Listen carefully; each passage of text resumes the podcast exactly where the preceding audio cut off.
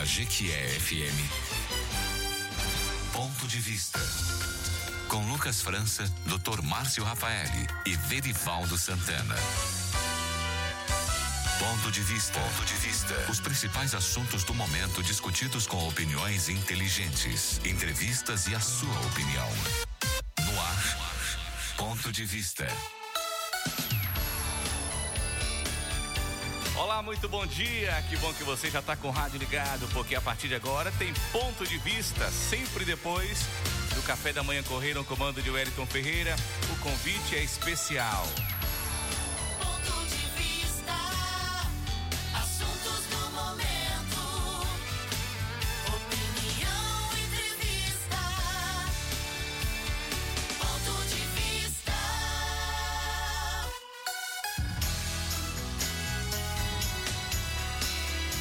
8 horas e 10 minutos. A gente começa o ponto de vista sempre do oferecimento da Bahia Bike, Gran Terrara Hotel, Óticas Teixeira, Comercial Sudoeste, Lojas Tabajara, Paques Internacional e Giro Gás. Hoje, 23 de setembro, início da primavera e a gente começa para você mais um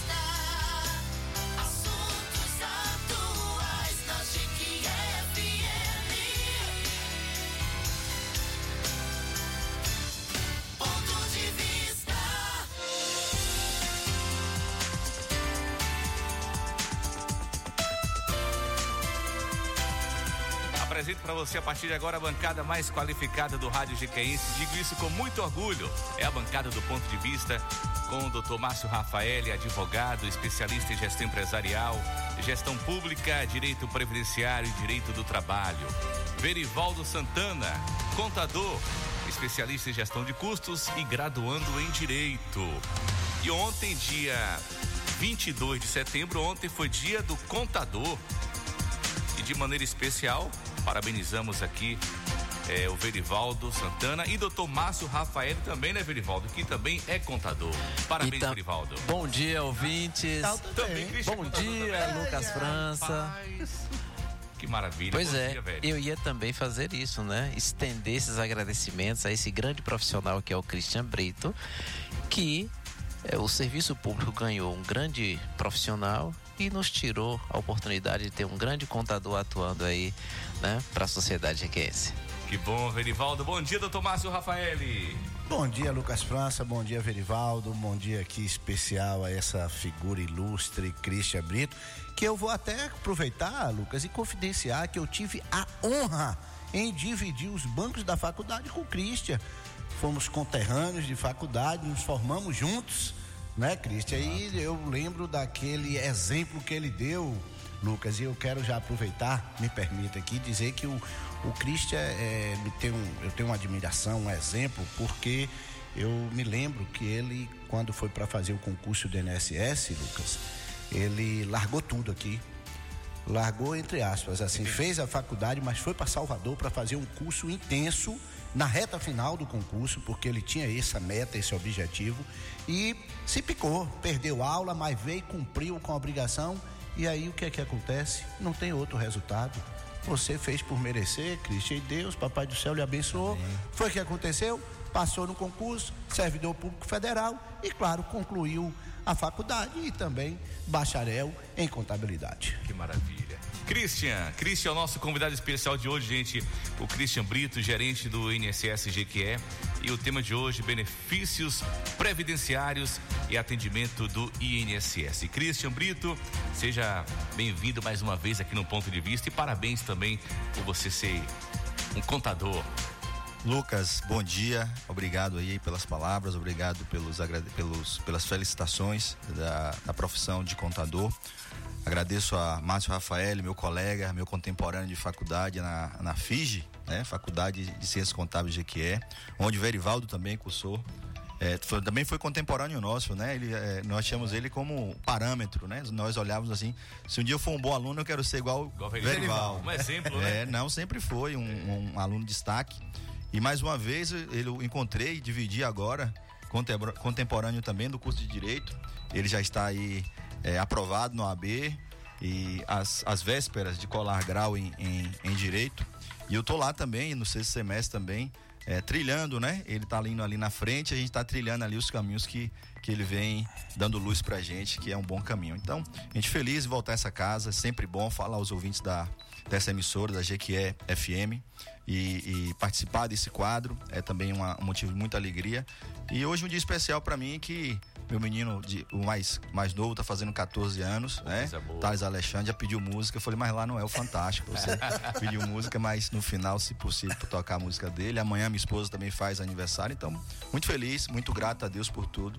E grato a Deus também por poder estar aqui com vocês e nessa manhã bater esse papo. A sua primavera então começou de maneira especial, né, com Cristian? certeza, com certeza. Celebrando a vida. Verivaldo Santana.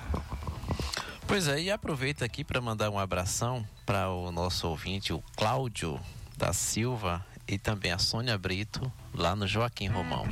Eu creio que não seja parente do Christian Brito, tá? Mas um abraço para eles dois que sempre estão ouvindo o nosso programa. Bom, iniciamos essa edição do programa. Eh, mais uma vez também agradecendo ao Christian e dizer que nós estávamos com saudade. Achei até que ele havia pedido demissão aqui do quadro, né? Porque é importante. Não, de forma nenhuma. Você agrega muito para o programa e para a sociedade de forma geral. É, Christian, é, costuma-se fazer muita confusão né, entre eh, o benefício previdenciário e o benefício do LOAS. né? Então seria importante você eh, passar para os interessados qual a diferença de um benefício para o outro e quem tem direito a um e ao outro. Beleza. Então, só registrando aí as ausências, né? Então, quando o Márcio me ligou, tinha alguns compromissos já agendados. E a gente também é, é homem do campo, né? Nós gostamos muito de estar aí lidando com o meio rural e sempre com os compromissos aí na zona rural. Mas já tinha dito a ele que eu não ia pedir música no Fantástico e recusasse a terceira vez, não haveria isso. E sempre, quando a gente recusa, a gente recusa com um dor no coração, porque a gente sabe que é uma oportunidade que a gente deixa de estar utilizando, de estar aqui na FM, falando para os ouvintes, esclarecendo. A gente sabe como é importante esse trabalho de vocês aqui e quando a gente pode, de alguma forma, eh, contribuir com isso, nos, nos deixa muito feliz. Então, a, a provocação de, de esclarecer sobre os benefícios previdenciários e, e assistenciais, a gente precisa visitar ali a nossa Constituição Federal, onde ela organiza a nossa sociedade na seguridade social. Então, o legislador eh, ele cria um, um conceito de segurança social através de um tripé, onde estão ali a, a saúde, a assistência e a previdência. A saúde é dever do Estado e direito de todos, né? A, a saúde deveria ser plena. Nós não deveríamos pagar por acesso à saúde. É, infelizmente, é, em alguns estados, ah, por, por questões de gestão, a saúde é, não é plena. Então, mas é um ramo da seguridade, é uma garantia constitucional. Uma outra garantia é a previdência social. E a diferença entre previdência e assistência, porque a previdência, para você fazer parte, você precisa contribuir. Você precisa eh, ser segurado da previdência social de alguma forma. É aquele que está trabalhando, é aquele que está exercendo alguma atividade e essa atividade é abrangida pela proteção previdenciária. Então, quando essa pessoa está no mercado de trabalho de carteira assinada ou contribuindo por contra, conta própria, ou o trabalhador rural que está lá exercendo a sua atividade no campo, essas pessoas serão protegidas pela Previdência Social. Então a Previdência Social ela não, não protege a todas as pessoas, ela protege a quem faz contribuição para ela, para essa atividade, para esse ramo de seguridade e ali terá direito aos benefícios conforme o caso, conforme cada situação. E a assistência social é uma correção da própria sociedade que vem ali na Constituição de 88. É, anteriormente já havia algumas políticas de assistência social, muito mais pelo direito material, perdão, pelo direito natural, onde as igrejas já prestavam esse tipo de assistência social, é, grupos de entidades já prestavam um direito assistencial, e era um tempo que nós víamos pelo menos eu leio nos livros de história. Acho que do Tomácio e do Dr. Verivaldo já deve ter visto isso. Eu só acompanho pelo livro de história, ali naquele tempo de 88, que eu era muito menino naquela época. Mas vocês já, já deviam estar ali, é, visitando ali. É. Então, assim, naquele momento nós vimos um- um- uma sociedade onde a- a- era comum as pessoas estarem em- em- na porta, em uma esquina, fazendo um pedido ali, né? Chamava-se pedir a esmola, é, sempre com, a- com um pedido ali, estendendo a mão. E a sociedade vem fazer uma correção quando ela institui ali a figura é, do benefício do benefício da assistência social, benefício da LOAS, benefício de prestação continuada, da Lei Orgânica de Assistência Social. Note que a Constituição de 88 já previa isso, mas a lei só foi eh, promulgada em 97, então quase nove anos para poder tá, eh, essa correção ser propriamente eh, efetivada. Então hoje nós temos quem precisa da assistência social, eh, quem tem acesso à assistência social é quem necessita é aquele que não tem amparo, é aquele que não está exercendo atividade remunerada. Aquela pessoa que eh, não, tem, não tem vínculo trabalhista ou que está e que está em um ramo de, de eh, econômico eh, que a lei estabelece como de- eh, critério de miserabilidade. Então, Estando dentro desse critério, as pessoas teriam direito ali a dois benefícios, né? É, benefício da pessoa com deficiência e o benefício à pessoa idosa. Então, esse é o ramo da assistência social. E por que se confunde? Porque o INSS é a autarquia criada para implementar, operacionalizar a concessão e manutenção desses benefícios. E tudo é numa casa só. Então, o que é que é comum para que nós da sociedade entendamos que está tudo numa casa só então é tudo da mesma, da mesma panela, é tudo do, tudo do mesmo direito. Então faz-se muito essa confusão. Então a gente tem essa necessidade de estar assim esclarecendo o que é benefício previdenciário. Então as pessoas têm que saber se eu sou, se eu estou exercendo atividade, eu preciso contribuir. Se eu sou radialista, se eu sou mototaxista, se eu, se eu vendo um, um se eu estou, se eu sou feirante, é, eu preciso fazer uma contribuição previdenciária para que eu tenha proteção, para que eu não seja surpreendido é, num momento difícil, né? Num momento de, de incapacidade, por exemplo, que eu vá à previdência, eu tenho algum direito e a gente vai ver que não tem o direito porque não contribui. Então é diferente da pessoa com, com que, não, que, que não tem renda e que ela possa vir ter um impedimento de longo prazo, de dois anos, e ela pode ter direito a um benefício assistencial por não ter renda. Então, são coisas distintas que merecem sim sempre estar sendo esclarecidas. Você está ouvindo o ponto de vista e hoje com tema benefícios previdenciários e atendimento do INSS. O nosso convidado especial é o Christian Brito, gerente do INSS GQE. Você pode participar, tá bom? Mande sua mensagem aqui para o WhatsApp do ponto de vista, alguma dúvida, quer fazer uma pergunta para o Christian, fique à vontade, a oportunidade é hoje. 988461549. Doutor Márcio Rafaeli. Pois é, Lucas, é uma verdadeira aula, né? Cristian é um catedrático aí na questão previdenciária e realmente não dá margem para se ter dúvidas. Mas, Cristian, me permita, né, com toda a nossa ousadia, mas complementar no Por que favor, diz respeito por favor, me ajude. Benefício, Verivaldo, a questão do quem tem direito, né, ao BPC, benefício prestação continuada, que é é, realmente é um benefício que está previsto exatamente no LOAS. O pessoal fala LOAS, mas o LOAS é o que? Lei Orgânica de Assistência Social. Então, esse benefício, é, as pessoas devem ficar atentos, porque a lei é clara no sentido de falar de renda per capita do grupo familiar. Então, é, muitas pessoas, né, Cristian, às vezes acontece de ter cessado o, benefício pouco tempo eu tive uma situação, Verivaldo, em que o, o- a, a- uma, uma senhora tinha um- uma, uma pessoa com ela só e a, e a pessoa, só que a pessoa ela tem deficiência e ela não trabalha porque precisa cuidar e tudo, mas fazia parte do grupo familiar dela o filho. E o filho foi embora para São Paulo, né? Trabalhar e tal, saiu do grupo familiar.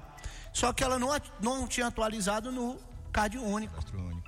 Quando ela recebia até então o benefício e foi cessado porque ah, o filho dela começou a trabalhar lá em São Paulo, fazia me- do mesmo grupo familiar, foi cessado porque a lei diz o quê? Renda per capita, ou seja, a renda individual de cada pessoa do grupo familiar não pode ultrapassar um, quarto, um quarto salário mínimo. um quarto do salário mínimo. Infelizmente, está aí, existe, Christian sabe disso, que existe um projeto de lei querendo aumentar, na verdade, dobrar isso para É, meio, não é meio isso, salário mínimo. Meio salário mínimo, mas Já é se tentou ainda. em algum momento também. É, já se tentou, mas ainda medida está. provisória passou um tempo. É, mas ainda está em, em trâmite o projeto de lei para aumentar para meio salário. Enquanto isso, o que vale é o quê? Um quarto do salário mínimo. Ela não atualizou o CAD único. Foi o que aconteceu? Foi cessado. Detalhe aí que foi só uma informação, né, Márcio? Faltou só, uma informação. Só informação, ou seja, a pessoa tem que ter esse cuidado para ir no CAD único, atualizar o seu grupo familiar, para que não se tenha essas surpresas. Bom, é, a gente está falando da, do BPC. E essa informação que você está dando É, aí, faltou- exatamente. é como é importante isso, né? É, Márcio está trazendo um caso que nessa pessoa faltou informação, que muitas vezes, muitas pessoas agora passam a ter essa informação e já sabem, ó, receber PC, eu tenho que estar, meu filho saiu, ele não está tá desempregado, eu conti- continuo recebendo benefício. Mas se ele foi morar fora, pa- é, tá- não está mais morando comigo, eu preciso atualizar o cadastro único, porque se ele arrumar um emprego, ele, eu posso ter problema no meu benefício por causa disso. Porque o emprego, nós sabemos que no Brasil a previdência é contributiva obrigatória, ou seja, a pessoa, o trabalhador, ele não tem a opção, ah, eu vou trabalhar, mas não vou pagar o INSS. Ele sendo empregado, ele é obrigado a contribuir e o empregador é obrigado a recolher. Então, é, tem que primeiro ficar atento a realmente estar com essa atualização do Cádio Único, não é isso, Cris? E é claro, e lembrando que o BPC tanto faz é, tem direito aquela pessoa, homem ou mulher, que atingir 65 anos e que não tiver renda nenhuma para sobreviver, e aí é onde vem a assistência social, Exato. porque o legislador, Verivaldo, entende que 65 anos já é uma idade já avançada, de acordo com o Estatuto do Idoso, inclusive já é idoso, não tem renda, assistência social vai ampará-los. E essa idade já foi 67, você lembra? Já, Foi tive- 67, logo no né? início, Aí em era 60 2003, 2003 ela mudou pra 65. Eu achava um absurdo. 2003. É? E hoje é- Eu achava um absurdo aquilo. né? 65, e aí as pessoas não podem confundir. 65 para homem e para mulher, porque a gente está falando de BPC. E aí existe o BPC para a idade e também o BPC para pessoa com deficiência. Então, ah, o meu filho tem uma deficiência, mas eu trabalho, meu marido trabalha, e graças a Deus a gente ganha os dois juntos, sei lá, acima de dois salários mínimos. Eu vou ter direito? Em regra, não. Em regra, não. Por quê? Porque você ultrapassa, o grupo familiar está ultrapassando a renda per capita de um, Um quarto quarto. salário mínimo. Ah, é, nesse aspecto, Cristian, às vezes as pessoas falam, ah, mas a justiça às vezes dá direito e tal. Olha, de fato, tivemos alguns julgados que ficou comprovado que o que o- os pais da criança a renda ali mensal. fazia de despesa por causa da enfermidade da criança, a gente teve alguns julgados nesse sentido, eh, foi abatido e aí verificou-se que realmente a renda per capita se encaixava. Mas isso foi um caso atípico, um fato isolado e que não tem repercussão geral nenhuma. Ah, eu vou só comprovar despesas de pro não, são despesas que está atrelado diretamente à própria vida do incapaz da pessoa ali e não despesas outras, entendeu, Verivaldo? Às vezes a pessoa cria uma despesa para dar um conforto melhor, mas que não se encaixa como essenciais. Então, cada caso é um caso. A regra é o que está na lei. Renda per capita, um quarto do salário mínimo, 65 anos, a pessoa não tem renda, também tem direito, e é claro, e as, as previdências, aí as, as aposentadorias, em regra a gente sabe, né, Cristian? Hoje, Alguém não. 62 anos mulher, 65 homem e uma, um tempo de contribuição de no mínimo 15 anos. 15 anos, que são 180 contribuições. Não é isso, professor Cristian? Isso, professor Márcio Rafael. E aí eu só queria fazer também um adendo que eu acho que eu entendo, acho não, entendo que quando eu venho aqui, nós estamos aqui para contribuir, né, uns com os outros, para que a, a melhor informação chegue aí ao ouvinte.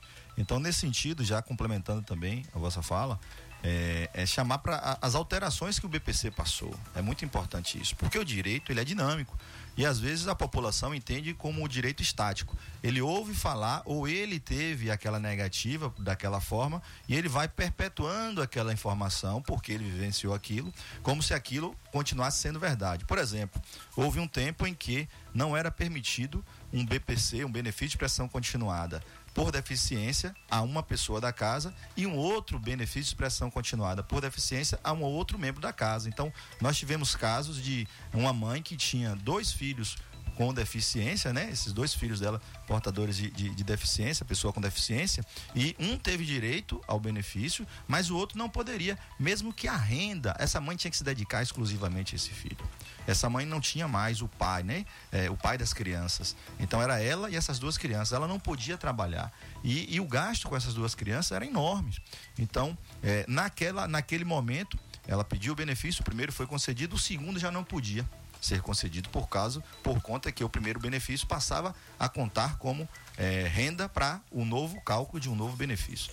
por fim, a- agora em 2010, em 2020, houve uma alteração significativa nesse contexto, onde não há mais né, é, um benefício concedido é, na condição de deficiente, ele não passa a ser renda para um novo benefício que venha a ser pleiteado. Então, ah, eu entendo que ainda tenha muitas, muitas pessoas que tenham isso na cabeça de que não pode ter os dois ali.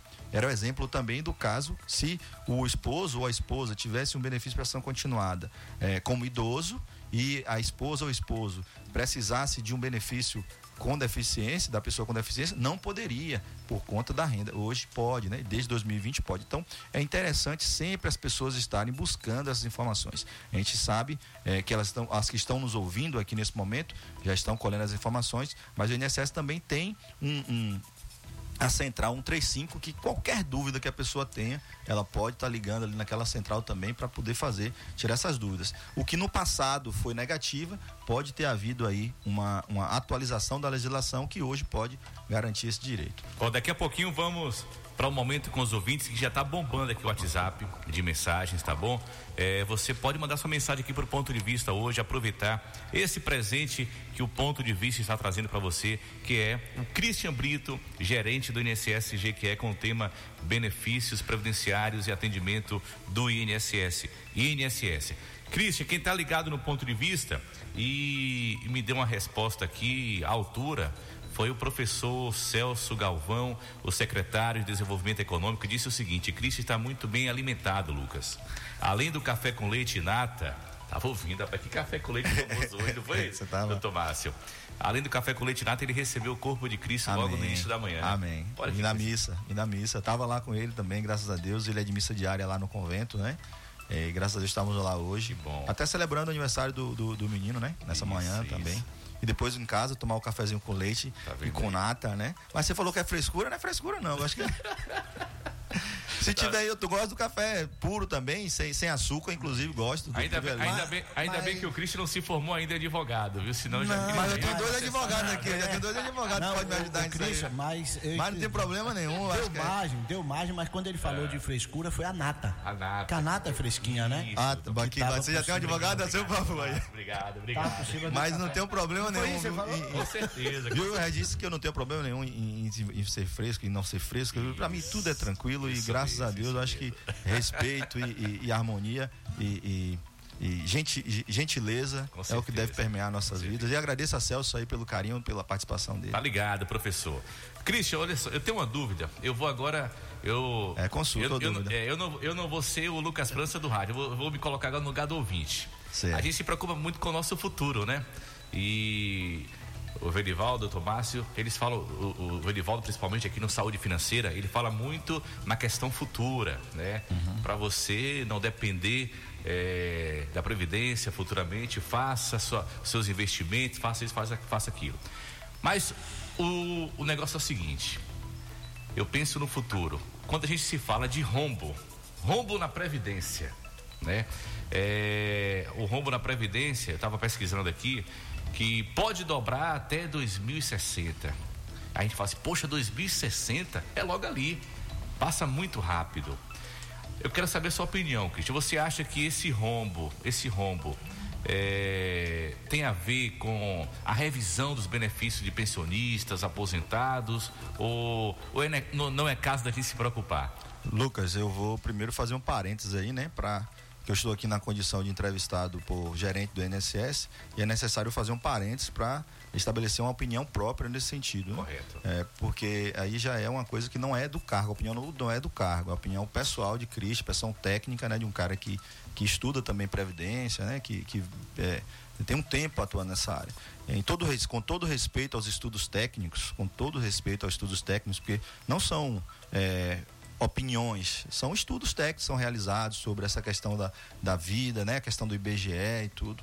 E, e a questão do rombo, ela é sempre trazida para fazer uma reforma que retira direitos. Essa é a minha grande preocupação. É, a única forma, quando o Verivaldo fala em saúde financeira, e aí nós vamos para a saúde financeira da Previdência, é, dentro do, do, do- do que. Se a gente trazer isso para dentro de casa, para ficar uma didática boa para quem está ouvindo, se eu tenho ali uma, uma, uma- Na minha casa, meu dinheiro está dando apertado, ou quase que não está dando para eu pagar um- durante o mês minhas contas mensais. E, e eu não tenho mais de onde tirar, não posso tomar empréstimo, posso fazer nada, meu dinheiro não está dando. E eu sei que daqui a, a seis meses, um ano, eu não vou dar conta de nada. Eu começo a tirar o cortar o quê? O supérfluo, né? Eu começo a cortar ali as saídas, né? Assim, Verivaldo? As viagens, se eu tenho, se tem dois carros, diminui, só fica com um. Se tem um carro, passa a usar o transporte coletivo. E a gente vai se ajustando assim. Por último, a gente vai tirar do que? Da quantidade de comida, né? Por último, a gente vai tirar da mesa a nossa é, diminuir os hábitos alimentares. Isso é a última coisa que a gente vai fazer. Primeiro, supérfluo. Então, na previdência, eu entendo que deveria primeiro buscar os grandes devedores. É, primeiro, deveria buscar uma, uma, uma reforma dessa, dessa forma de tributação em cima da folha do trabalhador, é, dimensionar uma outra forma de custeio da previdência social e não sempre como é feita. Como é que é feita? Como é que são feitas as reformas no Brasil? Historicamente, a previdência já tem cinco. Todas as cinco foram cortando direitos. Você não vê em nenhuma delas uma é, uma ampliação para quem, por exemplo, as superfortunas, é, as grandes empresas, aí não tem um, é, é, a questão do- do- das instituições financeiras, né? Que nós sabemos aí os lucros exorbitantes que as instituições financeiras sempre estão é, promulgando. Então, se nós não vemos um esforço dos nossos representantes em buscar dentro desse cenário uma forma de também é, fazer uma previdência futura, Futura. saudável, né? É a questão do emprego. Nós passamos por uma reforma trabalhista que impacta diretamente na saúde financeira da previdência social. Então, quando você mexe na forma de trabalho, na condição de contribuição dessa previdência, a longo prazo também você vai ter uma redução da- da- da- da- do, do recurso que entra, porque a folha de pagamento é a grande, é, é quem alimenta esse recurso de previdência. Então, eu entendo que há necessidade sempre de se olhar para o futuro e saber se essa previdência vai conseguir pagar as aposentadorias do futuro, a aposentadoria de Lucas França, de Dr. Márcio, a de Christian. Então a gente precisa olhar isso.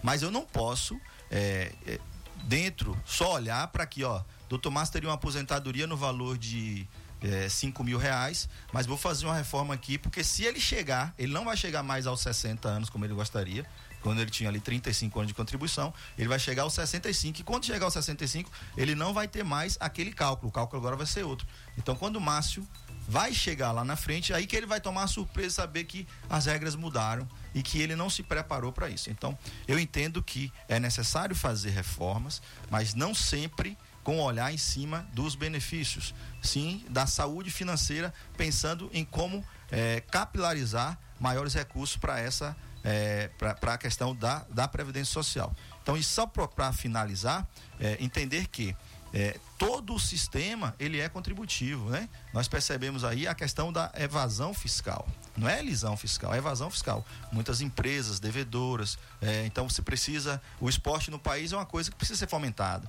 Mas nós vemos aí muito um esforço muito maior para manter os times de futebol de primeira divisão em, em dia, né? E nós vemos ali como é que as coisas acontecem. Não é segredo para ninguém como é que as coisas acontecem. E nós deixamos isso aí, fazemos uma, uma condição especial para que eles contribuam e a Previdência paga o pato. Então, eh, imagine, a gente pode falar daqui a pouco sobre pensão por morte. As transformações que a pensão por morte passaram a ter. Então as pessoas só sabem disso hoje no pior momento de sua vida. Quando ela perde um ente querido, E que vai dar entrada. que ela vai dar entrada, que ela vai saber o valor da pensão por morte, é que ela sabe como foi difícil essa reforma em 2019 Eu ouvi, eu ouvi um depoimento ontem, Christian, é, que a, a- a esposa, né, a viúva, disse que, Lucas, eu tô quase desistindo de tanta dificuldade que, que tá sendo. E ainda tem isso, né? A questão do. do- Além da dificuldade da estrutural. valor, né? O percentual. Se ela já tiver um, um outro benefício, o percentual é. E é bom você trazer isso, nós 60%, também né? vivemos, nós também vivemos essa questão do tema hoje atendimento também, nós vivemos um tempo de reorganização da estruturação física das unidades, da estruturação física do atendimento. Então nós viemos da pandemia, antes da pandemia o INSS já atendia, aí eu volto, né? Eu fecho parênteses lá da questão da opinião própria e volto com a responsabilidade de gestor para fazer uma análise dentro do atendimento. Então o atendimento, o INSS já em 2018, antes da pandemia, ele já migra para o atendimento digital.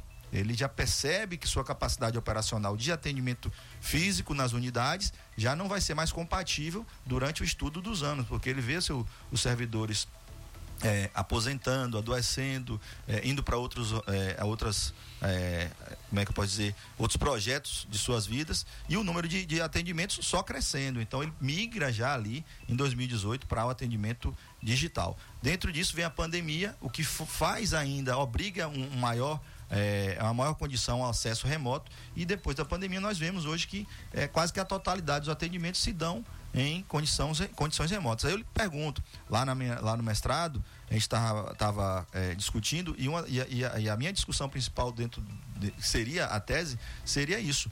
O impacto dessa mecanização, dessa automatização dos atendimentos na vida do cidadão. Eu não estou falando do cidadão Lucas França, que mexe no celular o dia todo e, e- e esses aparelhos que você, tantos botões aí que você operacionaliza, e você, quando vai para um aplicativo de qualquer órgão do governo, você tem uma dificuldade.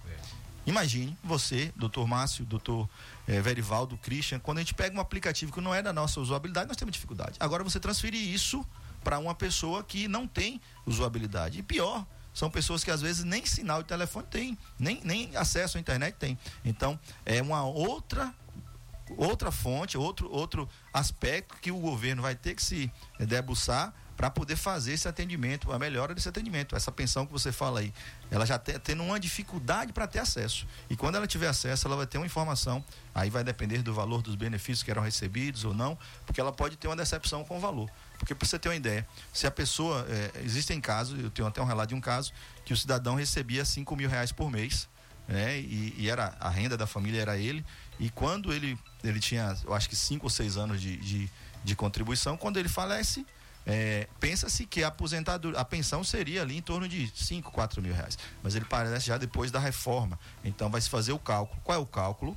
Faz o cálculo do benefício primeiro. 60% do valor, mais 2% para cada ano trabalhado acima de 20 anos. Ele só tem 5, vai ser só 70%. 60%. 6 vezes 5, 3 mil. 35. 6 vezes 5, 35, não é isso? Não. 6 vezes 5, 30. 30. 6 vezes 5, 3 mil. 30. 3 mil. Desses 3 mil, agora nós vamos para o valor da pensão. Vai agora 60% mais 10% por dependente. Por dependente. Só era a esposa. Então 60% de novo. 6 vezes 3, 18. 1.800 reais. Meu Deus do céu. Então era De 5 mil padrão. Para 1.800. Era para 1.800. Então, note como. É, é, aí fala assim, mas é necessário porque haviam pensões que ficavam aí é, anos e anos, a pessoa começava a receber muito nova e passou muito tempo recebendo aquela integralidade da pensão. Mas nós temos que fazer, buscar a justiça, né? Buscar a, a- o equilíbrio dessas contas. Então, eu acho que como era, podia ser muito ruim para o, pra o, o sistema, porém, como é agora, ficou muito ruim para quem é do, do, do o, o contribuinte. Contribuinte. Verivaldo Santana, já entramos no clima do saúde financeira. Concorda, Verivaldo? Concordo. Então vamos lá? Vamos lá. Saúde financeira com Verivaldo Santana. Cuide bem do seu dinheiro. No ponto de vista Saúde Financeira. Com Verivaldo Santana.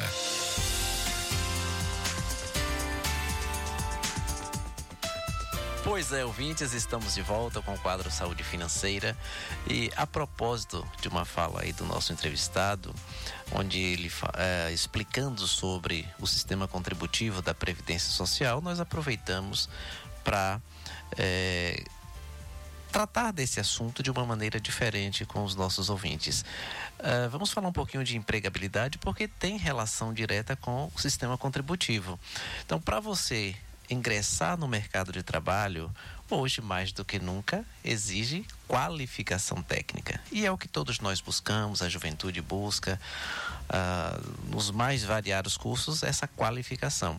Porém, quando você ingressa no posto de trabalho, talvez o que mais agregou para você chegar até ali foi justamente essa capacidade técnica. Porém, para você permanecer no posto de trabalho, é necessário que além dessa capacidade técnica, você também tenha competência para permanecer no cargo. E essa competência, ela advém exatamente de, do comportamento eh, social né, que você tem dentro dessa relação do trabalho. É onde você é aquele sujeito que não apenas se preocupa em receber o salário no final do mês, mas que está sempre buscando a melhor solução para os problemas que acontecem no seu ambiente de trabalho.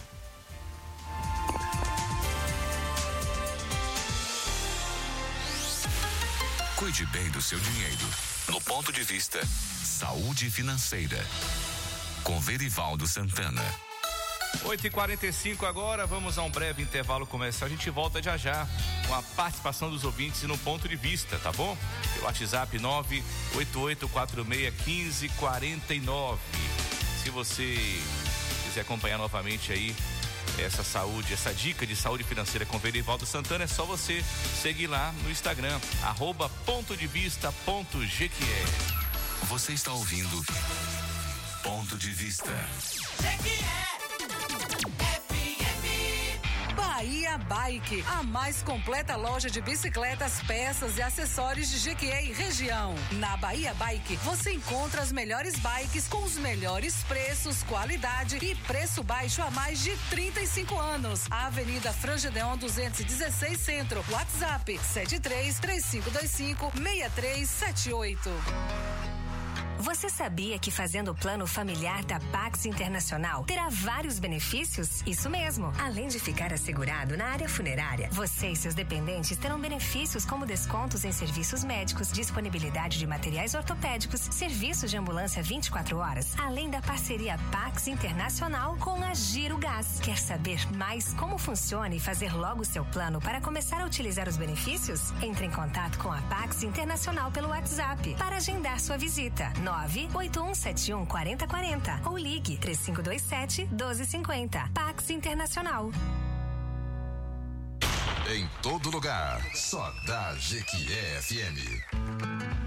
Conheça o Gran Terrar Hotel, sem dúvida o melhor hotel de Jequié e região. Suítes de alto padrão, conforto e elegância. E agora no Gran Terrara, à sua disposição, uma moderna academia, espaço gourmet e uma linda piscina para você relaxar. No Gran Terrar Hotel, o seu evento torna especial. Temos um espaço moderno e climatizado. Gran Terrar Hotel. Sinta-se em casa. Avenida Rio Branco, ao lado do terminal rodoviário de Jequié. Reservas 3528 9250. Gran Terrara Hotel. Deus é alegria, criança é alegria. Vem aí a primeira carreata Kids de Jequié. Cor dos seus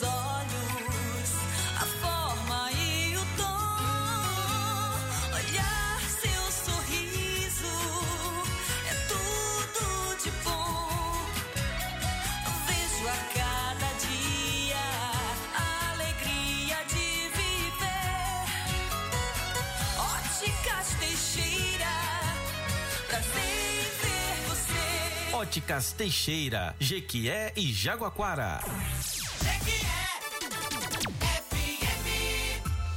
Você está ouvindo Ponto de Vista. 8h48, já estamos de volta com o ponto de vista, sempre do oferecimento da Bahia Bike, Gran Terrara Hotel, Óticas Teixeira, Comercial Sudoeste, Lojas Tabajara, Pax Internacional e Giro Gás.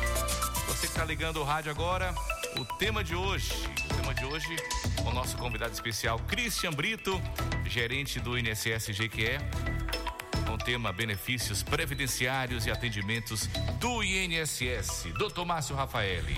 Lucas, ó, eu não tenho dúvida de que o WhatsApp aí já tá bombando. Bombando, a gente vai abrir o espaço para estar ouvindo os, os ouvintes, as perguntas, as dúvidas, mas para a gente fechar aí com chave de ouro, Cristian, vamos assim dizer, Vamos lá. é, no que diz respeito ao atendimento do INSS, é, eu queria que você, mesmo que de maneira rápida, mas que esclarecesse aos ouvintes, porque eu acredito, Lucas, que esse seja um, um atendimento mais sensível hoje do INSS às pessoas que vão buscar ou uma, em regra, uma incapacidade temporária, o que a gente chama de auxílio doença. Infelizmente, as perícias médicas estão é, chega a ser surreal a distância, o distanciamento que tem de uma pessoa que está precisando, a espera para ser atendido, Lucas, e outra. E aí o INSS não concede o benefício. Então a pessoa espera esse tempo todo e vai ficar sem estar trabalhando, sem receber. Aí eu lhe pergunto, hoje, qual a realidade com relação à perícia médica aqui em nossa região, Cristian? Márcio, e aí eu sou bem sincero, é, na- ao meu ver, é a pior possível. É a pior possível. E eu, eu entendo que nossa região nunca chegou num, num patamar tão ruim como está agora. Tão ruim como está agora. E me solidarizo aí com todos os trabalhadores, trabalhadoras, é, pessoas que requerem benefícios assistenciais. É doído para mim, é doído para minha equipe, às vezes ter que remarcar é, um, um atendimento por, por falta justificada de um profissional que teria atendimento, ou quando a pessoa vem vai em busca de uma remarcação ou então de uma marcação e aquele, aquele requerimento vai cair lá para maio do ano que vem. Então nós estamos falando de mais de oito meses. Então para mim é doído isso. Eu, eu não sou um técnico um tecnicista, eu sou um técnico que percebo a situação, tento perceber e fazer a empatia de me colocar no lugar do outro. Imagino como é que um pai de família vai substituir sua renda durante um período de nove meses que está adoentado, incapacitado, esperando uma perícia médica. E a gente fica triste com isso, né? Fica sensibilizado com isso. Então, para mim, é um dos piores momentos que nós estamos vivendo. Quais as ações que nós estamos fazendo? Estamos levando para a Feira de Santana, reiteradamente, os pedidos de mutirões, mas depende da adesão de médicos de outros municípios, inclusive de outros estados, para que venham a Jequié tentar fazer uma, uma, uma amenizar a nossa situação. É, isso é, é difícil porque depende do profissional, depende da, da data, depende de, de um- uma série de fatores, mas nós estamos buscando isso. É, tem um projeto já em andamento e bem adiantado para que a gente consiga fazer até o final do ano um mutirão, pelo menos de uma semana aqui com outros profissionais, mas nós sabemos que isso não é suficiente. E, por outro lado, o governo ele lançou é, a análise documental. Quando você fala aí, doutor Márcio, sobre a questão do, do, do, do do empregado que precisa fazer uma perícia e necessitaria é, esperar até maio para poder fazer, nós temos aí, no primeiro momento, a questão da análise documental. O que é que é isso? O cidadão, o trabalhador, a trabalhadora, o empregado ou desempregado, contribuinte individual, que tem ali um afastamento por uma cirurgia, vai ficar 90 dias afastado. Então o prazo é até 90 dias. Quem tem afastamento de até 90 dias pode solicitar a análise documental. Essa análise documental, ela vai para um perito médico, é encaminhado ali o atestado médico. Agora note que tem que estar dentro de, um, de uma exigência que o INSS faz. Então tem que ter nome legível da pessoa, uma história breve da doença, né? É, especificar o período de afastamento. O médico tem que deixar lá, claro, ó, né, necessita se afastar por 60, 45, 90 dias. É, o CID da doença, né? O código da doença, o, o CRM do médico de forma legível e a assinatura do médico e datado. E essa data aí é, não pode ter menos de, não pode ser superior a 90 dias. Então, estando nessas condições, muita gente tem conseguido é, acesso ao benefício a- através dessa, dessa análise documental. Porém, essa análise Limitado, documental. né? Limitada a 90 dias. É. Essa análise, exatamente, o porém é esse. Porém, essa análise documental, ela é limitada a 90 dias. Se a pessoa perdurar na incapacidade, for precisar de um prazo maior, ela não pode, por exemplo, pedir prorrogação, o que prejudica o direito da pessoa, né? Então, é, mas é uma tentativa que o governo mostrou, que ele, em alguns casos, tem dado certo, né, para muita gente. E outra coisa que eu queria esclarecer é, e aí, Verivaldo, é, aproveitando a semana, né, o dia do contador que foi ontem, mas a semana de festejo, contribuir para nossa categoria, é, porque somos nós contadores que nos relacionamos ali com os empregadores e temos que dar esse suporte. E uma vez que o segura, que o segurado, o empregador, empregador, ele precisa se afastar por 90 dias, eh, ou, ou, ou 30 dias, ou seis meses, e já passou esse prazo, a empresa pode, a lei trata dessa forma, a empresa pode eh, eh, incluir esse cidadão ao seu quadro, ele estando apto, e ele vai eh, fazer, esperar a data para fazer a perícia, e ele vai receber do INSS os valores que ele, do período que ele esteve afastado, e ele pode voltar ao trabalho mesmo sem fazer perícia tem que desmistificar essa condição de que alguns profissionais, algumas empresas têm essa ideia de que só pode voltar ao trabalho depois de fazer a perícia. Isso não é verdade. Pode voltar ao trabalho desde que passe por uma avaliação médica, esteja considerado apto e ele fica para receber o período que ele está afastado quando fizer a perícia. A perícia foi feita lá em dezembro. Ele esteve afastado de setembro, eh, de julho a outubro. Pronto, ele vai receber de julho a outubro, mas ele voltou a trabalhar em outubro, não tem problema de recebimento. Então é esse aí que a gente queria chamar a atenção. Exatamente, Cristian. E assim, quando o Cristian fala isso, e aí eu chamo a atenção dos empregadores, ter a sensibilidade de encaminhar esse funcionário, né? Para que ele faça um, como se fosse uma avaliação com o médico da área do, da medicina do trabalho. Medicina do trabalho. Para poder fazer, o, a gente chama de, de do ASO, né? O atestado de saúde ocupacional, ou seja, para ASO de mostrar retorno ao trabalho. de retorno ao trabalho. Ou seja, esse ASO é a proteção que a empresa vai ter de que realmente um técnico, ou seja, um médico, atestou que ele estava apto para o trabalho. Ele aí retorna o que ficou para trás o INSS Vai avaliar vai avaliar futuro- tudo futuro, direitinho agora. perícia. É, o que não pode. A, a grande pro, o problema, Cris, é, é o quando o vai para um médico, que aí no, no caso é um médico particular, e o médico entende que ele não está Pronto, aí tem que capaz. aguardar a perícia mesmo. Aí não tem Aí jeito, que é aguardar a guardar a perícia, porque tem um atestado que está inapto, É. a- o prazo do INSS venceu dos 90 dias, quem é que vai agora depender da perícia Da médica perícia do médica, INSS, Oi, Veri, fala, Veri. é só para complementar a informação do, do, do Christian, que o médico, por força do código de ética, né, ele, eles não deve. Ele não pode eh, colocar o, o CID da doença no atestado. Porém, o, o interessado ele pode autorizar o médico a colocar essa informação, né? Porque isso aí protege o médico e atende a essa finalidade, a Mas esse a regra- requisito, né? Me perdoe, Mas doutor. a regra Pode é perdoe, doutor. Tem que- mas, mas a exceção não é, é- é- a, a- a exceção não pode prevalecer a regra. Então, a exceção é que é, a regra é que o médico ele não ele tem que proteger o paciente com isso. Sim. Mas a regra é que o paciente autorize a ele. Exatamente. Então, às vezes, o que é apresentado numa, numa consulta médica é a possibilidade. Eu não posso, eu já tive isso, inclusive. Estou falando, não é porque eu não estou falando do médico A, B ou C. Estou falando que eu já tive isso. Cheguei a um, a a um atendimento médico e solicitei um atestado médico porque eu não poderia e solicitei que colocasse o CID. E ele me disse: Olha, eu não posso botar o CID porque. Eu falei, doutor, o senhor não pode desde que eu não autorize. Eu estou autorizando e Exatamente. me responsabilizo. Pode botar, inclusive, no atestado aí, CID A informado. pedido, é. A pedido do paciente. É, é, por autorização do paciente. E eu assino aí. Então é possível. Por quê? Porque esse documento com o CID é que vai de- fazer com que o paciente, através da análise documental, o médico que vai analisar esse documento vai saber qual é o CID e vai poder fazer o enquadramento daquela forma. Então, muito bem colocado em sua fala aí a, a questão dessa, dessa possibilidade do médico é, arguir que não pode botar o CID porque, por conta da, da, da, da ética médica, da- do, do sigilo médico.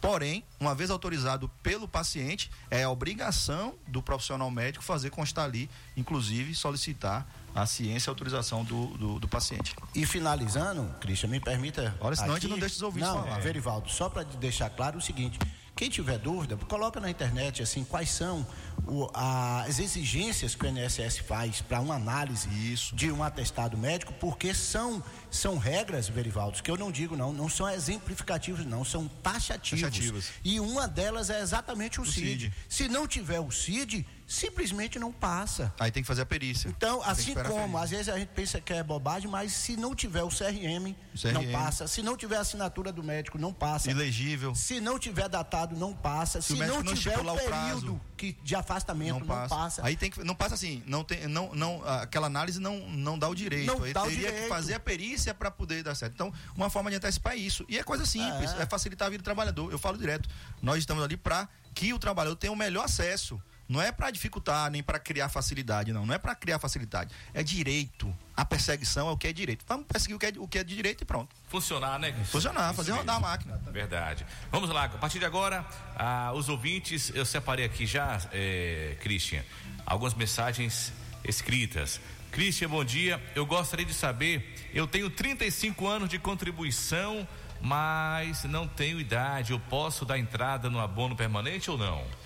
Bom, abono, bom dia, né? Primeiramente, obrigado desde já pela participação do ouvinte. E esse abono de permanência é para servidor público, né? Então eu entendo que deve ser alguém ligado aí a alguma prefeitura ou ao próprio estado e que ne- nessas condições ela deveria procurar o critério dentro da própria instituição se ela já pode eh, ter direito ao, ao critério de abono de permanência, né? Então, para que ela tenha esse abono de permanência, é preciso saber o critério que é utilizado por essa instituição. Porque, a depender dos regimes, cada uma vai estabelecer, pode estabelecer um critério diferente.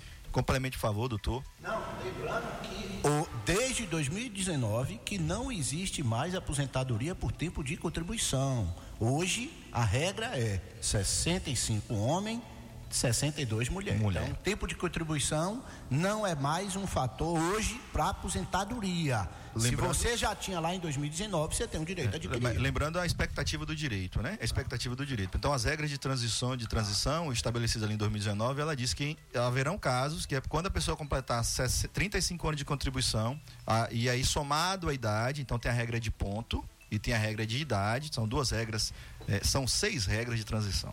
Se a gente passar aqui, é um dia, a gente não É, vence esse assunto. exatamente. Então são seis regras de transição. Então duas delas, nesse caso, chama atenção. Completou 35 anos, é homem, beleza. Aí a gente vai ver qual a idade que tem. Aí se, se enquadrar na idade que é prevista para esse ano, que eu acho que são é, 60 anos, aí pode ser que ela já tenha direito a, a, a essa aposentadoria. E a gente pode ir para a regra é, de pontos, né? O, o, somativo, o somatório da idade com o tempo daria quanto? Tem uma outra regra que isso pode ser enquadrado É, e pode ter. Mas para esse abono de permanência, é ideal que ele procure o empregador, né? A instituição que ele, que ele é vinculado para poder saber. Vocês, vocês tinham que ser contador mesmo, viu? É tanta regra, viu? Nossa, é. Rapaz, é, é- só Um faltou turbilhão de Só informações. faltou X e Y aí. Vamos lá. Lucas, bancada, bom dia, Christian. É, eu sou deficiente visual, tenho dois filhos com autismo, no qual eu e meu filho mais velho recebe o BPC e o outro filho que tem autismo mais severo não recebe. Eu gostaria de saber, Christian, se enquadra aí para receber no caso BPC. É, só moramos nós três. Eu gostaria de saber muito. Obrigado é, pelo programa. Eu vou fazer igual uma, uma- A gente fala em sala de aula. Eu queria que você repetisse a pergunta. Hum. Porque eu queria que essa pergunta fosse mais uma vez, não porque eu não entendi. Entendi. Mas eu queria, pela importância dela, que ela fosse repetida para que as pessoas Correto. entendessem que nós já falamos disso aqui. Isso. E o quanto isso é importante e quanto essa informação de hoje pode repercutir na vida positivamente dessa pessoa. Isso. E outras pessoas também estão ouvindo. Exatamente, certeza, exatamente. é. Eu sou deficiente visual, tenho dois filhos com autismo, no qual eu e meu filho mais velho nós recebemos BPC. E o outro filho que tem autismo mais severo não recebe. É isso. Então nós vamos entender aí, primeira coisa que nós vamos abordar aí é a questão renda. Ele tem deficiência visual, acredito que ele tem ali. Se for dessa forma, se ele receber um BPC, benefício de prestação continuada, eu acredito que é isso que ele receba. É, o filho que já tem autismo também é a criança com espectro autista também já recebe. Então, isso já é uma modernização da lei que a gente falou aqui no início do programa, daquela lei de 2020 que ela pode também o terceiro, pode sim. Então ele pode requerer esse terceiro filho. E muitas vezes as pessoas estão presas àquela informação anterior de que a lei dizia que só podia um por casa. Então nesse pode três, pode. Por quê? Porque não vai repercutir a renda de um, já concedida a um, não vai repercutir na dos outros. Então os três aí podem sim. E é uma questão, inclusive, de justiça. Então, justiça que eu falo assim, por ser justo, por ser de direito dele, tá? Não precisa judicializar, não, não me entendam mal. Então ele pode ligar na Central 135, solicitar o benefício para esse outro filho. Ele pode também procurar um CRAS. Nós temos parcerias com todos os CRAS das prefeituras das regiões. Se ele é daqui de Jequié, todos os nossos, todos os CRAS daqui do município estão habilitados. Inclusive, nós conseguimos esse ano fechar um convênio com a prefeitura de Jequié, um uma luta que eu vinha já desde outras gestões tentando fazer isso. Nós hoje temos é, a- as pessoas, os servidores dos CRAs, os atendentes dos CRAs, ele tem acesso ao sistema do INSS. Ele loga com acesso próprio concedido pelo INSS. Então, é um requerimento feito como os advogados fazem lá naquele acordo de cooperação técnica. Nós temos um acordo de cooperação técnica com os municípios, então as pessoas são qualificadas dentro dos CRAs a fazer esse requerimento para que possa agendar aí a perícia médica e a avaliação social e fazer a análise eh, econômica aí para saber se tem direito ou não. Ficou Ô, claro. É, Cri- então, Cristian, para essa pessoa que manteve contato, ele pode pe- procurar um CRAS Pode. Ou, ou um advogado que às vezes que atua na área que para dar a entrada. Pode. Agora destacando que Cristian está falando se ele recebe BPC. Se, Se, ele é, for é. uma aposentadoria, aí sim. Aí ele não vai fazer porque Note que a gente falou, renda, né? Porque a renda per capita, vamos admitir que seja de um salário mínimo dividido por três, já vai ficar superior. É, mas eu entendo assim, aí eu quando, eu- quando a gente falou, abordou uma outra possibilidade de aposentadoria, eu, abordei- eu imaginei que o, o, o benefício do primeiro filho já não seria concedido. Isso. Entendeu? Se mora ele com outro tipo, vamos supor que ele receba uma aposentadoria Sim, por invalidez. sim. Então, necessariamente, o primeiro filho não receberia. Correto. Correto? Correto. Então, como o filho recebe, se está tudo dentro do que o normativo preenche, né? uma vez que esse filho receba é, e foi dito no início que morava com o pai, a renda então necessariamente tem que ser Então, um os BPC. dois são BPC. É, então o terceiro filho também deveria ser BPC, mas bem registrado, porque quando a gente fala aqui, fala assim, mas eu ouvi Christian falar na rádio. É dentro do que foi demonstrado. Cada caso é um caso. Correto. Dentro do que foi demonstrado aí pelo ouvinte, acredita-se que ele pode se impedir e a avaliação vai ser feita. Bom dia, Christian. Sou MEI e vou fazer uma cirurgia nos olhos. Quanto tempo tenho para dar entrada no INSS? MEI, MEI eu acredito que não é o nome dele, ele contribui com o MEI, né? Ele é contribuinte Correto. do MEI. Então, desde já agradeço a participação, mais uma participação do ouvinte. E ele, quanto tempo ele tem? É importante essa percepção, essa pergunta é importante. Todas são importantes e essa com destaque importante. É, a pessoa que é contribuinte individual ou empregado, ele tem um tempo para requerer o benefício. Ele tem um tempo para requerer benefício. É, via de regra, 30 dias. Se dentro de 30 dias ele faz o requerimento, o empregado vai receber a partir do 16º dia e o contribuinte individual dentro do, do dia é, é, da, da incapacidade, feito dentro de 30 dias. Posterior a 30 dias, recebe de quando fizer o requerimento. Contudo, se fizer o requerimento após a incapacidade, digamos, ele vai fazer a cirurgia dele, ele vai precisar aí de 90 dias de afastamento. Se ele for pedir a- a- o benefício após 90 dias, ele vai passar por uma perícia, vai ser constatada que ele teve incapaz naquele período, mas ele não vai receber, porque já passou a incapacidade.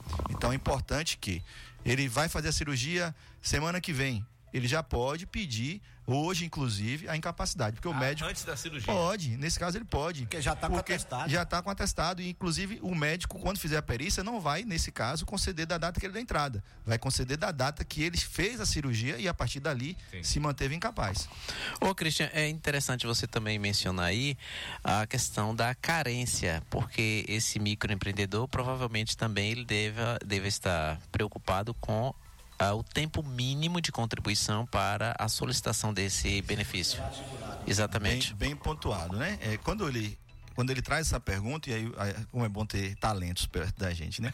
quando ele traz essa pergunta, que ele diz: quanto tempo eu tenho para poder dar entrada? Eu foquei lá no data, na data do pedido. Não pensou Mas não, a gente não pode deixar de, de, é, de esclarecer que é preciso que ele tenha, no mínimo, nesse caso dele aí, no mínimo 12 meses de contribuição antes. E né, te- esteja contribuindo há no mínimo 12 meses para que, que ele possa, enfim, poder ter direito. Então, a carência e a quantidade de contribuições mínima é, seriam 12 meses nesse caso dele. Perfeito. Depois de não ter essa contribuição. A qualidade, Qualidade de ser segurado durado e poder pedir. Correto, Porque ele não correto. poderia, por exemplo, começou a pagar o mês, o MEI agora, com dois meses, e aí já faz a cirurgia. Então, nesse caso de cirurgia, não. Ah, Contudo, existem as exceções que são a questão da isenção de Ac- carência. Se ele contribuiu, é, se ele contribuiu por dois meses, sofreu um acidente, aí já isenta esses 12 meses. Entendi. Vamos lá. Lucas, é, bom dia, bancada do ponto de vista. Eu tenho 50 anos, sou deficiente, é, perdi, sou deficiente de uma visão, de uma vista e não enxergo. E eu não tenho benefício nenhum, moro sozinho. Eu tenho direito ao benefício?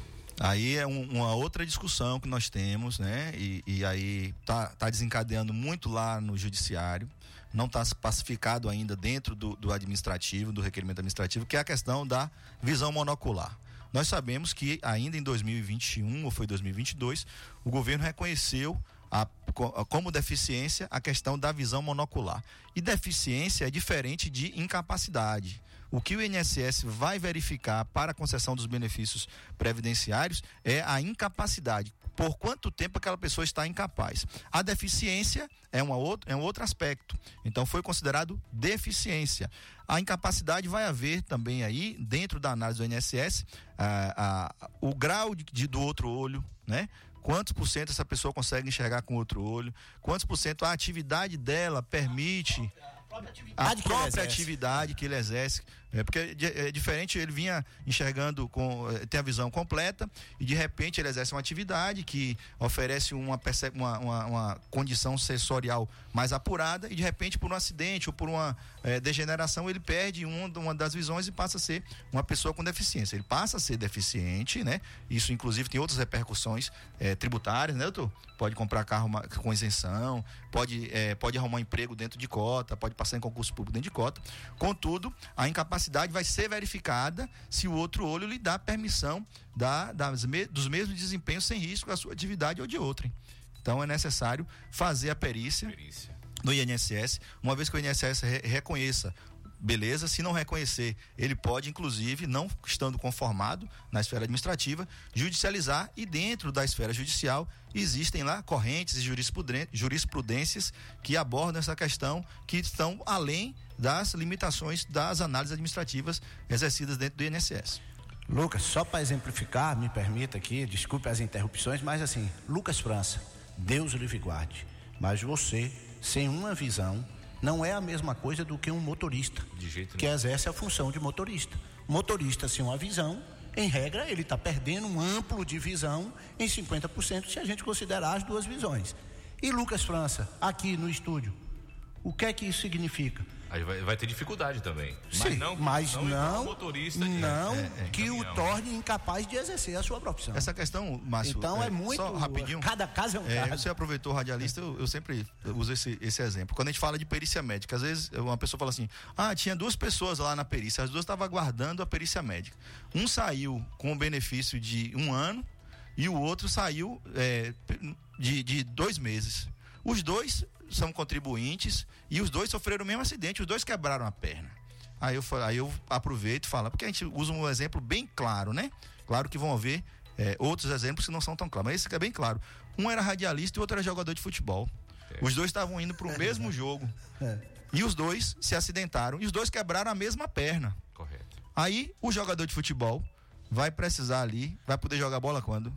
Só daqui a um ano, Depois fisioterapia. toda uma reabilitação, é. Então ele precisou ficar 12 meses. Mas o outro era radialista. O outro, inclusive, com a perna quebrada, ainda conseguiria, dentro das proporções, narrar o próprio jogo, se fosse o caso. Correto. Mas o outro nem mais no campo não poderia ir. Então, a perícia médica ela é muito criteriosa quanto à incapacidade e atividades envolvidas. É, rapaz, tem nisso o radialista não tem sorte. Pelo amor da mãe do coronel, viu, rapaz?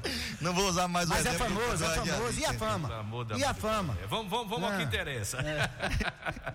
Bom dia, eu sou Maria Milza, moro aqui no Popílio Sampaio. Eu pergunto, faço uma pergunta para Cristo, perguntar a ele se quem já é aposentado por rural tem direito de ainda ficar pagando o sindicato? Me responda, por favor. Entendeu, Cris? Maria Nilza, o nome dela, né? Isso. É, lá do, do, do Mutirão. Obrigado, dona Maria Nilza, por sua participação. Abraço a todos aí do, do Mutirão. E, e quando a pessoa vai dar entrada na aposentadoria, eh, os trabalhadores rurais, e aí meu grande abraço para essa categoria de trabalhadores. eh, eu do meio rural sou encantado aí com, com o homem do campo, com a mulher do campo. E, e a gente tem inclusive projetos para já para esse ano e talvez para o ano que vem para trabalhar a educação previdenciária no campo. Então, quando eles vão precisar de um benefício, eles procuram geralmente o sindicato. E aí o sindicato, por ter feito o requerimento, eh, e ele já vinha muitas vezes pagando o sindicato, fazendo a sua contribuição sindical, eles fazem ali um termo de eh, de contribuição passa a ser feito no, no próprio benefício. Mas não é obrigatório. Que se a senhora entende que não deve mais fazer a contribuição, não é um dever da senhora, não é obrigação da senhora fazer. Vai só é ligar na central 135, não precisa sair de casa, não precisa pagar a ninguém para poder fazer pela senhora, não precisa pedir ninguém, basta a senhora ligar na central 135, se identificar e solicitar a exclusão desse desconto de contribuição sindical. Pronto, vai ser é, excluído. Aí eu volto lá para os bancos da faculdade, a gente vai falar um pouco sobre a obrigatoriedade da contribuição sindical, como é? Então, lembrando que uma vez que não se contribui, se enfraquece a categoria, mas a senhora não está obrigada a continuar contribuindo. É Ligue lá no obrigado a 135 se e peça se se for de sua vontade. filiado, né? É, exatamente. Mais um, vamos lá. Cadê, cadê? Vai lá, valendo. Bom dia, Cris. Meu nome se chama Arnaldo. E eu queria te perguntar, eu já contribuí já no INSS e quer dizer, eu estou recebendo benefício, mas estou preocupado de fazer perícia ano que vem. Porque toda vez que eu passo por doutor Luciano, ele nega meu benefício. Eu tenho que recorrer à justiça, Cristian, para me ganhar meu benefício. Certo? Eu tenho que recorrer à justiça. Ô, Cristian, por que, Cristian? Doutor Luciano, ele maltrata o povo e faz isso com o povo, Cristian. Cristian, você é um cara, gente boa, gente fina. O que é que acontece no INSS, Cristian? Já vi gente com ponte, ponte safena passar pro doutor Luciano e ele negar o benefício, Cristian. Cristian, muito obrigado e tenha um bom dia. Arnaldo, o nome dele, né? Ainda bem que você tomou café com leite hoje cedo, Christian. E tomei um pretinho aqui também, já, né? né? Tava com açúcar, eu gosto do amargo. É. Tomei um puro aqui. Então, assim, Arnaldo, obrigado por sua participação. E é, é isso que a gente está discutindo aqui, Arnaldo. É isso que a gente está falando, né? Você cita o nome de um, de um profissional e eu. é, inclusive, né, pelo direito de resposta e tudo, né? Então, cada um que vai tem que se defender nesse sentido. Mas eu, eu prezo o seguinte: a previdência, é, o serviço público, ele é feito por pessoas para pessoas. Mas você está lidando com um órgão, tá? É, apesar de você chegar lá no INSS atendido por Christian e a gente preza por um bom atendimento, ou, ou no dia que Christian não conseguir lhe prestar um bom atendimento, você deve acionar Christian, não, vai acionar o INSS. Então você, é por isso que você, quando o profissional que você foi, foi periciado é, não concorda ou, ou- dá um, um- um parecer contrário ao que você pretende, a justiça está aí para isso, né? Então, aí você vai na justiça e pede. E o INSS, lá naquele processo judicial, pode ser condenado a lhe pagar danos morais para lhe pagar danos materiais. Então, a correção vai isso. A gente não, não, eu não aí se o INSS um dia entender que Christian, é, com o seu ato, tem prejudicado a própria instituição, aí o próprio instituto ele vai fazer uma regressão, né? Ele pode promover uma ação regressiva contra o Christian para que isso aconteça. Então, eu tenho orientado as pessoas em todos os serviços públicos. Você vai para um lugar, seu direito foi atendido em plenitude, você não tem nem que agradecer. Aquilo é dever ser, tá? É, o, o servidor público ele não, ele não precisa ser agradecido, agraciado ou condecorado por fazer a sua obrigação, ainda que ela é, você se, se, se esmere para isso. É dever ser. E do outro lado, quando ele eh, não cumpre com a sua obrigação, o, o, o, o papel do cidadão é denunciar através dos órgãos de, de ouvidoria, é, dentro de uma ação judicial, propor, pro- propor que isso seja revisto, né, que esse eh, determinado ou aquele eh, tenha essa repercussão em cima dele, enfim. Mas o que você tem que ficar é tranquilo. Você vai fazer sua perícia ano que vem. eh, o, o perito que vai lhe analisar, ele vai ter, tem que ter isenção, imparcialidade, ele vai olhar os seus laudos. E se você tiver um parecer contrário, infe- eh, infelizmente, mas graças a Deus ainda temos um, um órgão de justiça que faz justiça, né? Que você pode eh, fazer justiça e continuar recebendo seu benefício. Bom dia, Lucas França. Bom dia a todos aí da bancada. Aqui é Ana Márcia do Joaquim Romão. Ô, Lucas, eu gostaria de tirar uma dúvida com vocês aí. Meu esposo, ele é aposentado. Ele aposentou por problema de saúde. Ele teve um problema na coluna e aí ele aposentou. Pelo, ele recebe o, a aposentadoria dele. Eu trabalhei muitos anos e e eu, eu não trabalho mais, já tem 10 anos que eu não trabalho. Eu trabalho em casa, eu faço artesanato é, em casa. Tenho meu artesanato, meu ateliê e faço meu trabalho em casa. E eu não pago o INSS. Aí eu gostaria de saber da bancada, se, como ele já é aposentado, se eu, eu sou casada com ele, né, no civil, eu tenho que ir no INSS para me pagar o, o carnê, para me estar pagando o meu INSS. Se, eu- se quando eu chegar na minha idade de me aposentar, 62 anos, se eu vou me aposentar, porque meu esposo já é aposentado. Se eu vou aposentar. E eu trabalhei muito tempo, eu trabalhei 12 anos, carteira assinada. Depois eu trabalhei mais oito anos em outra firma e mais dois em outra firma, tudo com carteira assinada. Então tem 10 anos que eu saí da, do trabalho e eu não pago o INSS. O que, que vocês me orientam aí para mim poder, no futuro, me aposentar? Beijos, Lucas. Estou ouvindo a melhor GQ Linda com Lucas França e toda a bancada aí. Um bom dia. Bom dia, minha amiga. Obrigado pela participação. Acho que está aqui uma disputa, que tem três aqui querendo responder, viu? Acho que até Lucas França já quer responder também, já está especialista aí na, na, na, na Previdência. Então, assim, como pelo seu relato, né? Você eh, disse que seu marido é aposentado, que ele trabalhava e, e por um problema de, de coluna se aposentou. E aí eu, eu chamo, eu convido a todos os ouvintes para perceber isso. O termo aposentado, ele trabalhava. Então não é um benefício assistencial, tá? Então é um benefício ali previdenciário. Se é um benefício previdenciário, é uma é aposentadoria por invalidez hoje, benefício por incapacidade permanente, é esse o novo, a nova nomenclatura, se ele é aposentado por invalidez, é, você pode contribuir sem problema nenhum. Você pode voltar a contribuir. É, é interessante, inclusive, que você volte a contribuir. E quando você completar 62 anos de idade, apurado-se aí a contribuição de total de 180 contribuições, que é equivalente aí há 15 anos, você pode sim ter direito ao seu benefício de aposentadoria por idade sem problema nenhum. Haveria problema se seu marido recebesse um BPC. Aí haveria problema porque essa contribuição que você fizesse poderia impactar no benefício dele. BPC é benefício de prestação continuada da LUAS. Mas no caso dele, pelo seu relato, aposentadoria por invalidez não há problema algum. Chegamos ao final. Já? Chegamos ao final já e assim, ó. é, não tem jeito, viu, Christian? É, a Carla Giambastiani da Suntran tinha batido o recorde, mas informamos aqui que o Christian superou, Recuperei, superou, viu, recuperei. Carla? O Christian não tem jeito. Ele já tinha me dito isso. Já tinha dito. Que né? vinha hoje pra isso. Não que ele tava querendo disputa, mas Não, que não, ele, sem, sem disputar. ele Inclusive, sabe que minha vem pra total deferência a Carla, né? A, a Sebastiane, eu acompanhei a temática aqui, parabenizo a você mais uma vez. É um tema palpitante, né? De que é, passa por transformações. E é aquela história lá da lagosta, né? Para crescer, ela tem que quebrar uma casca para ir para outra. Então nós estamos nesse processo de enfrentamento de mudanças e parabenizo a Carla pelo pelo papel que ela vem desempenhando, pelos seus agentes também. Eu entendo que é muito mais a, a vontade de acertar. Eu, inclusive, tenho umas multas lá para recorrer. Depois eu vou ter que fazer esse recurso, aproveitar os advogados aí para poder. Mas é uma, um novo cenário. Um novo cenário né, que nós estamos enfrentando. Então, antes nós não tínhamos. é, um- tínhamos ainda temos uma desordem desordenada. E hoje nós estamos procurando organizar essa desordem. Então, os agentes estão ali para fazer o seu papel. É, nós sabemos que como é lidar com pessoas, os ânimos exaltados e tudo.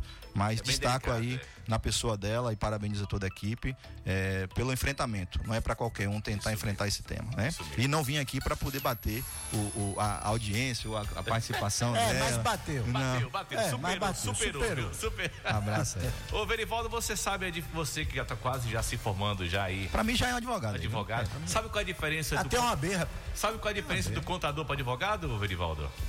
Eu não, fala sabe, aí. Não Eu sabe, sei. não? Qual que é a diferença do do advogado? Um pegou o tio de bacharel em contador e o outro bacharel em direito. Nada Não é isso que ele quer. Ah, não, não? Ah, então. O contador sabe que ele é chato. O advogado não. Tem certeza. Fala, é isso? Não, não é não, não é não. Ah, não, bom. Só queria que você Só pra confirmasse. descontrair no final do programa. Verivaldo, obrigado. Ótimo final de semana pra você. Tudo de bom, viu? Valeu, Lucas França. E coitado da concorrência. É mesmo. Porque o Christian, Quando se chega. tivesse na internet, ele quebraria a internet. Ah, tá. Então ele acaba de quebrar as concorrentes. Eita gota, viu? Doutor Márcio Rafael, obrigado, doutor Márcio. Valeu, Lucas, Verivaldo, Christian. Esse aí dispensa comentário, viu? Eu sou suspeito em falar, mas, enfim, Christian, receba em nome do programa Ponto de Vista os nossos sinceros agradecimentos e continuo dizendo, Christian, que Deus continue Amém. lhe iluminando Amém, os seus todos, caminhos e que você continue fazendo esse trabalho de bastante notoriedade, sobretudo humano, em nossa cidade. Amém. Grande abraço, que Deus lhe abençoe, Lucas. E no próximo sábado, com certeza, estaremos aqui com as bênçãos de Deus, trazendo temas relevantes para os nossos ouvintes. Em Deus. Um abraço, Christian. Deus abençoe. Tudo É, Márcio, obrigado, Tomás, obrigado, doutor Verivaldo, Lucas França também, muito obrigado. E agradeço a Deus, é, em- acima de tudo, né, por, por essa oportunidade. É, se você puder tocar a música lá, pode ser qualquer uma de Luiz Gonzaga. Aí no, no decorrer do programa, ofereça lá para Thales Alexandre, que eu tenho certeza que ele tá em Carlos casa. Alexandre, Não, Thales Alexandre. Thales, É Thales. fã de, é fã de, de música popular brasileira, tem coisa 14 boa, anos. rapaz, Adora um Luiz Gonzaga, um Luiz tá Gonzaga. tocando já. Bota aquela, é, como é o nome dela? É, é uma da mulher que canta o nome da mulher. Carolina? Carolina. Agora não bote, Carolina. bote a original, não bote aquela É, mixada, não. Ele gosta da original, É o pezinho de forró aí. Verdade. E, verdade. né, e dedicar a todos nessa manhã, né, o carinho, obrigado pelo carinho dos ouvintes, pela participação. Peço desculpa por não ter conseguido é, responder a todos, né? Eu sei que algumas pessoas tentaram participar e não conseguiram, mas aqueles que nos ouviram, aqueles que te- nos deram o prestígio da audiência, quero de maneira especial agradecer e desejar a todos um excelente e abençoado final de semana. Até a próxima e estarei sempre à disposição. Obrigado, Christian. Esse programa vai estar na íntegra lá no Spotify, tá bom? Se você quiser ouvir novamente para poder é, acompanhar o que aconteceu aqui, vai lá, Spotify, tá bom? Programa Ponto de Vista e no Instagram, arroba ponto de vista ponto. Caidinho, Carolina, e pelo cheiro que ela tem. Carolina, ai, ai, ai, ai, ai, Carolina, ai, Carolina, pelo cheiro que ela tem. Gente que nunca dançou. Isso é verdade. Nesse dia que dançar. Essa mulher dá mal mão de obra o pai dela. Só por causa do cheirinho. É isso mesmo. Você ouviu na Jequié FM. Ponto de vista. Até o próximo sábado com mais um programa dos principais assuntos do momento.